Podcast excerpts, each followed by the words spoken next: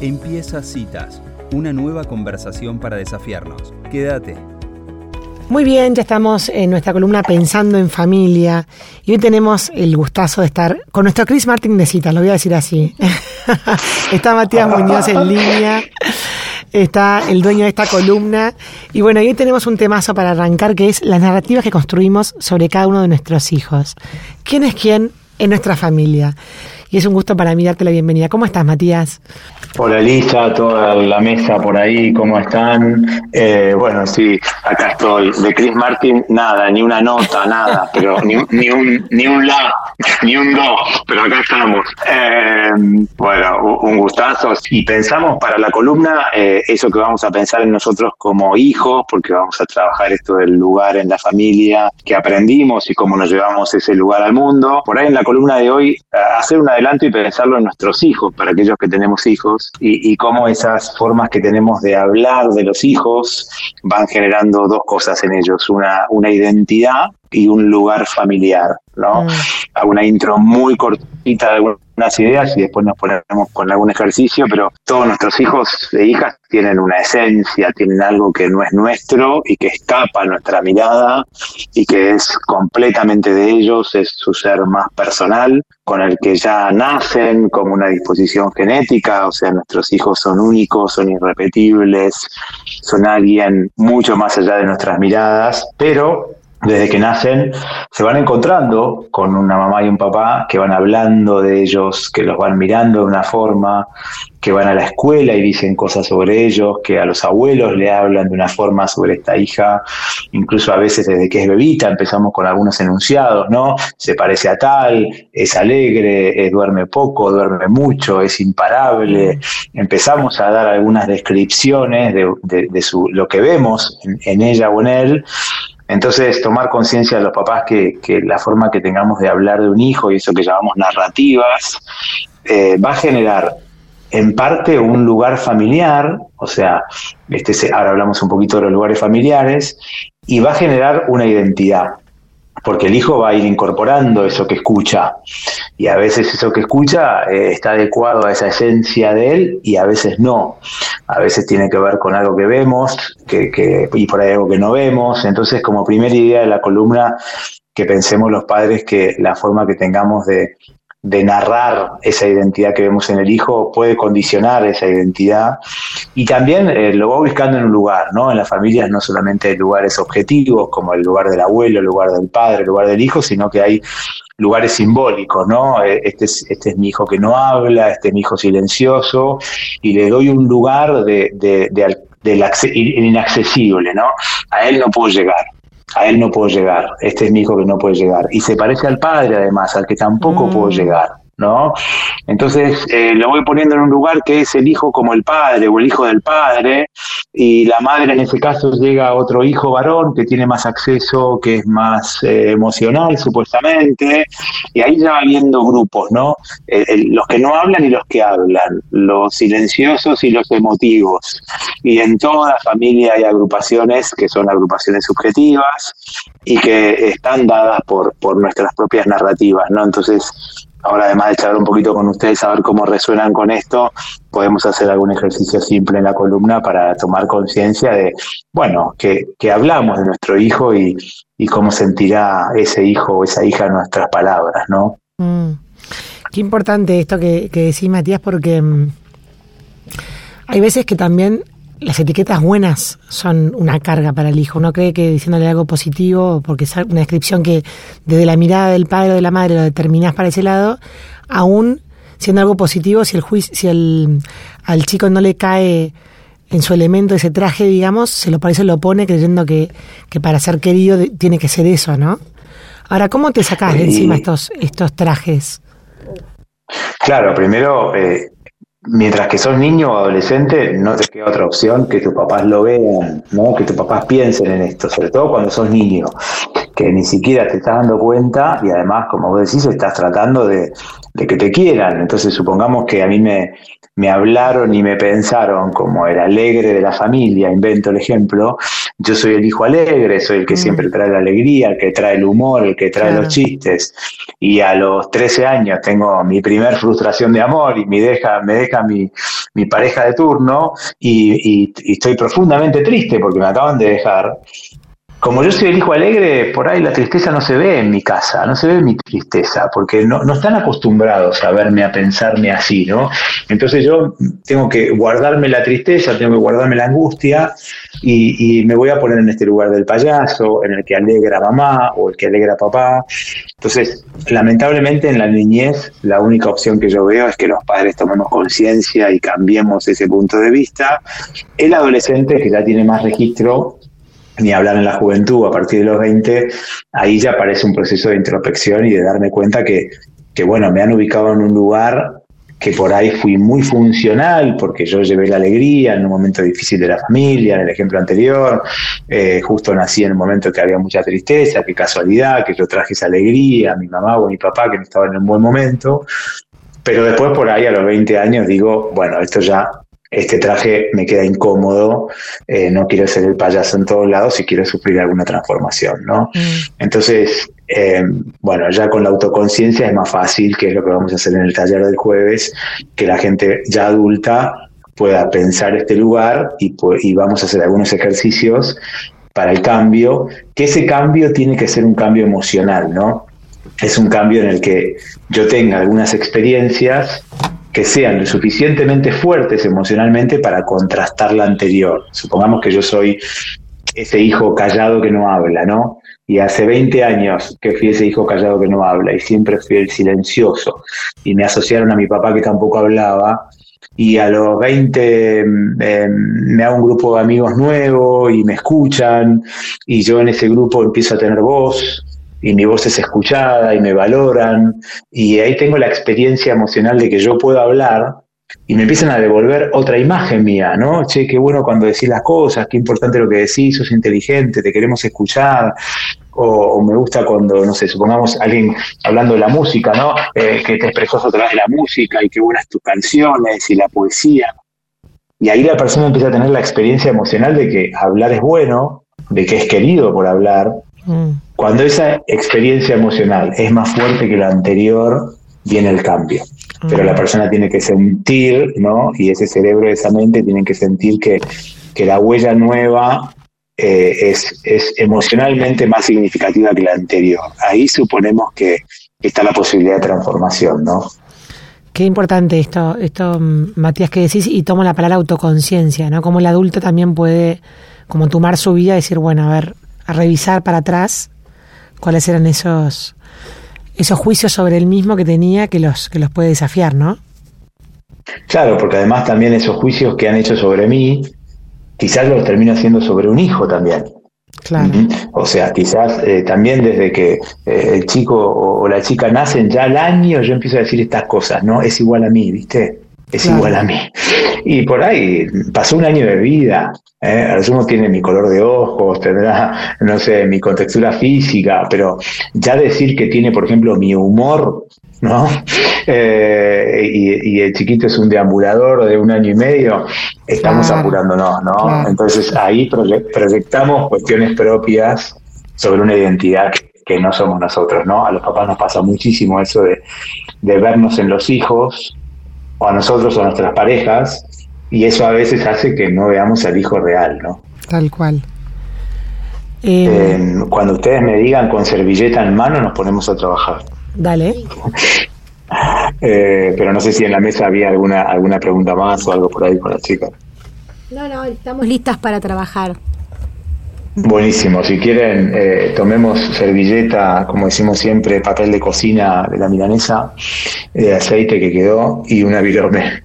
Y, les voy a pedir que, que tomando una hija o un hijo de cualquier edad, completen esta frase, ¿no? Esta es mi hija, esta es mi hija, puntos suspensivos. Este es mi hijo. Completen sin, eh, sin censura. Lo, que, lo que completen. Y le va a quedar una frase incompleta que ahora va a estar completada por ustedes. Esta es mi hija, que empiecen a aparecer algunas palabras, formas de descripción. De cualquier tipo, dejen que las palabras fluyan. A los oyentes les pedimos no las censuren. En total están trabajando ustedes con ustedes mismos. Pongan esas palabras y, una vez que la hayan completado, chequeo con ustedes con la mesa si ya tienen algunas. Vuelvan a poner abajo la misma frase. Esta es mi hija y vuelvan a completarla una vez más. Van a aparecer otras palabras. Veremos una segunda vez la misma frase. Así nos quedamos con una segunda lectura. Por ahí no fue la que primero salió, ahora sale algo en segundo término. Y les pido a los oyentes cuando lleguen al final de la segunda frase que hagan una tercera frase. Igual, esta es mi hija, dejemos que la mente se explaya, que se explaye, que aparezcan distintas palabras. Tres frases completen con el mismo enunciado. Y, y vayan viendo, y si pudieran subrayar, cuáles de esas palabras son un foco de preocupación y cuáles de esas palabras son un foco de orgullo. O sea, cuáles de esas palabras son preocupaciones que ustedes tienen con los hijos y cuáles son motivos de orgullo, son algo que les da un orgullo amoroso hacia la hija o el hijo, ¿no? Y fíjense de cuáles hay más, ¿no? De esos descriptores que ustedes hicieron, mm. cuáles son preocupaciones y cuáles son orgullo, y, miren esa lista y pregúntense, bueno, ¿cómo sentirá la hija la mirada esta? ¿Cómo sentirá estas palabras? ¿La sentirá como un peso? ¿La sentirá como un orgullo? ¿Le dará amor propio? ¿Le dará ganas de calmarnos? ¿La enojará? Em, ¿Tendrá ganas de superarse a sí misma y, demostrarnos que puede? Eh, sentirá que estamos más cerca, más lejos, ¿no? ¿Cómo sentirá la, la mirada nuestra. En esas palabras está la mirada nuestra como padres, ¿no? Eh, entonces hasta, ahora estamos hablando de identidad y todavía no tanto de lugar con el ejercicio, pero eh, piensen esto, ¿cómo sentirá esa mirada nuestra? ¿Mm? Eh, y cuánto sentirá de, un amor que da amor propio y cuánto sentirá de peso y cuánto sentirá que estamos mirándola siempre con ojos de preocupación. En general los papás a veces en la cotidianeidad privilegiamos ese foco de preocupación por sobre el foco del orgullo, ¿no? Mm. Estamos más marcando lo que nos inquieta que aquello que nos admira del hijo. Eh, y yo sugiero mucho invertir esa mirada y que primero esté la validación y después esté el foco de preocupación. Porque las personas mejoramos cuando nos validan primero, ¿no? Pero chequeo con ustedes en la mesa y, y si estuviéramos en un vivo, tendríamos a la gente en vivo, pero por ahí algún oyente eh, de alguna forma por un WhatsApp a ustedes o algo puede comentar cómo lo está viviendo, pero si no chequeo con ustedes cómo, cómo lo ven ahí en la mesa y si se dan cuenta de algo mirando eso que apareció, por supuesto vamos a preservar la identidad de sus hijos, pero si se dan cuenta de algo eh, eh, haciendo ese, ejercicio. A mí lo que, lo que me doy cuenta, bueno, en mi caso me pasó que tengo más palabras positivas que, que preocupantes. Ok. Pero, pero lo que me doy cuenta que también sucede en casa, que somos muchos, es que a veces como que la, la definición de lo que cada uno es también es, como un tema colectivo. ¿no? Entonces el otro día decían, claro, ah. los que son iguales a mamá son buenos en lengua, los que son iguales a papá son buenos en matemática. No, son buenos en inglés los que son iguales a mamá. Los de papá son de los de matemática. O sea, y dividían las aguas así, tipo mitad y mitad muy neto. Claro, claro, claro, claro. Y, ahí, claro, es como que ya está la división y hay, hay equipos, ¿no? Los de inglés y los de matemática, eh, mamá, papá, em, y puede ser que alguno de los hijos eh, no se destaque ni en inglés ni en matemática. Que, tenga, que tenga otra cualidad enorme, ¿no? Que, claro, ¿en qué equipo queda? Claro, En, esto de división de talentos, ¿en qué equipo queda? Entonces, esto nos lleva a pensar, bueno, cómo está buenísimo el ejemplo, gracias Elisa por traerlo, porque es para que los oyentes vean que esas palabras también van dando lugares, ¿no? Van dando lugares. Los, los enojones, los miedosos, los valientes, eh, los distantes, los explosivos, eh, ¿no? Tiene que ver con recursos y también tiene que ver con, cualquier aspecto de la identidad, ¿no? Em, a veces cuando yo trabajo con docentes, los docentes cuentan esta escena en la puerta de la escuela, ¿no? Que llega un padre y dice, bueno, a este hijo disfrútalo porque después viene el otro, ¿no? Y el otro, el otro por ahí tiene tres años, todavía le entra al jardín, ¿no? Pero ya hay algo en este papá que le hace decir a la cultura, este es mi hijo más fácil, este, hijo más, este es mi hijo más difícil, ¿no? Y por ahí pasaron cinco años en la vida de uno y tres en la de otro, ¿no? Así que eh, vamos a, desafiar estas palabras que aparecen porque a veces son muy rígidas, ¿no?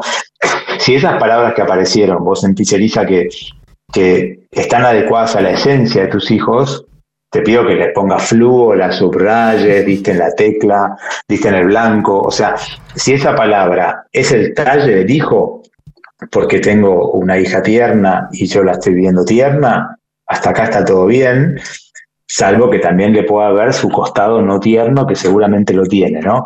Pero si yo veo la ternura de mi hija y le digo, ya tenés una ternura que, la verdad a mí me maravilla como padre y me encantaría que fueras al mundo con esa ternura y que, que pongas la ternura el día de mañana en tus proyectos o pongas la ternura el día de mañana en tus hijos si los querés tener.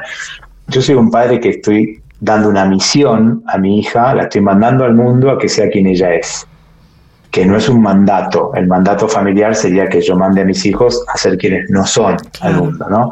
Solo por mi expectativa. Pero así que subrayen aquellas que, que creen además que se adecúan a la esencia del hijo.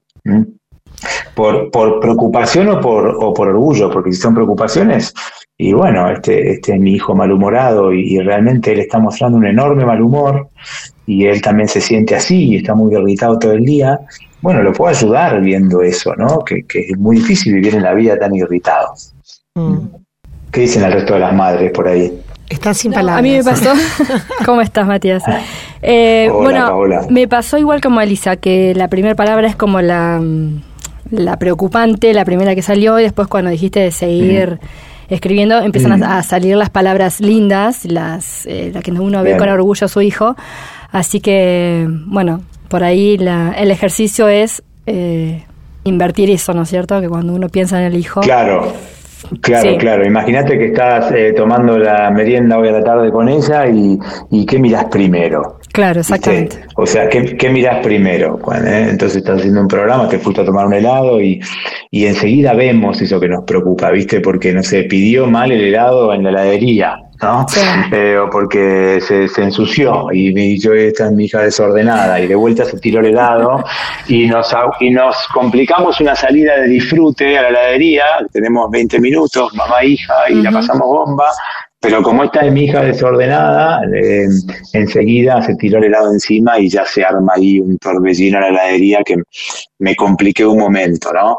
Eh, a veces cuando miramos lo positivo y, ese foco de orgullo, incluso ese desorden, por ejemplo, en el caso, eh, hasta la persona lo mejora, ¿no? Porque se siente más validada. Claro, sí.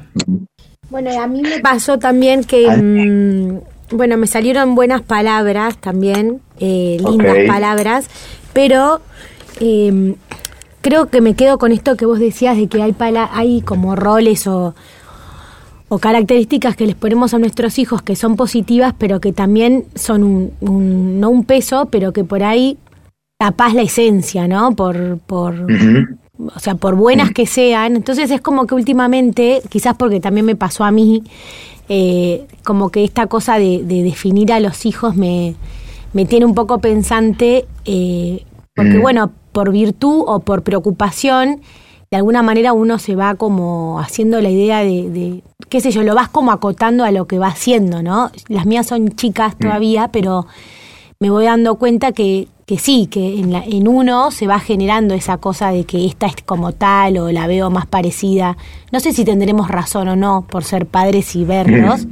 porque por ahí uno mm. piensa que por ser papá la, la, tiene re clara en, lo que ve de los hijos y por ahí se equivoca, ¿no? Y no, no, no sea tan así. Mm. Y ahí vendría esta pregunta, Angie, ¿no? Que, que me parece que a, mí también me inquieta a veces como padre y se la transmito al resto, pero es, ¿qué tendrá ella o él que yo no veo? Claro. ¿No? O sea, ¿quién es mi hijo? Que, que en estos 15 años, 20 años no lo logré ver todavía. Porque a veces cuando cambiamos los lentes, vemos otra cosa, ¿no? Mm. Entonces, eh, por ahí hay algo de nuestra hija de 8 años que, que todavía no vi. Mm. Y, y, entonces, por lo menos estar en modo de interrogación y decir, ¿quién será ella o él más allá de lo que yo veo?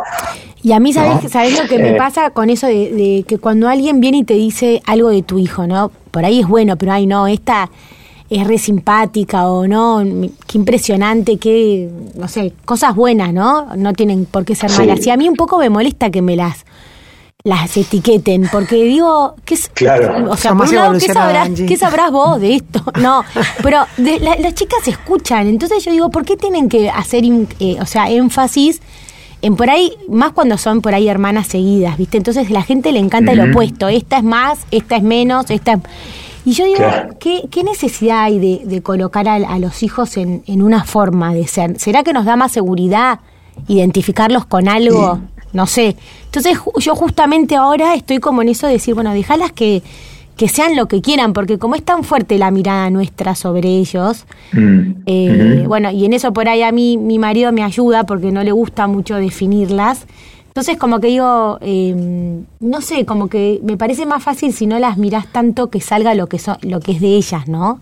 Claro, claro, claro. Y, en, realidad como a veces no es tan fácil dejar de mirarlas porque las queremos un montón eh, y, vivimos con ellas, que bueno que seamos dos y que en este caso tipo diga, che, mi marido ve otra cosa o no quieren casillarse tanto, y incluso si quisieran hacer estas frases con su pareja van a ver que la misma hija aparece en otras palabras, o sea, el padre a veces no describe lo mismo, la madre no describe lo mismo, pero siguiendo con este ejercicio ahora las invito y invito a los oyentes a que vuelvan a leer esa frase y ahora completen una cuarta con palabras nuevas. Casi les diría palabras locas. Casi como si yo le dijese, y si mi hija fuese, y ahí pongan palabras que les parezcan como hasta disparatadas, ¿no? Como, como nuevas, como una palabra que no usaría para ella, ¿no? como una, una palabra extraña, porque puede ser que entre esas palabras alguna digan, y por ahí sí, ¿no?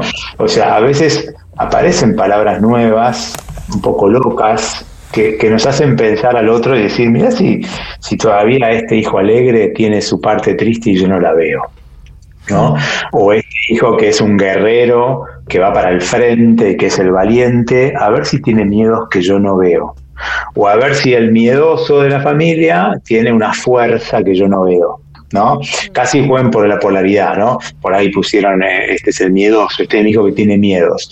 Pongan la palabra eh, guerrero ahí. Mm. ¿En, dónde? Porque por ahí si yo le tengo miedo a ir a la escuela, soy un guerrero por entrar a la escuela, ¿no? Y no quedarme en mi casa. O sea, eh, entonces por ahí pongan esas palabras polares para decir, ojo que el miedoso tiene fuerza, ojo que el alegre tiene su tristeza, ojo que el que, el que es bueno en matemática también, y, por ahí tiene una riqueza en música que nunca vimos, o sea, esto, ¿no? Como palabras, animarnos a mirar con palabras diferentes a las que usamos y ver si algo de eso nos puede llevar también a algo de nuestros hijos que no vimos todavía. Mm, espectacular. Bueno, Matías, se nos acabó el tiempo. abrazo grande para todos y para los oyentes. Chau, chau. Adiós. Bueno, y así pasaba Matías Muñoz en esta gran columna.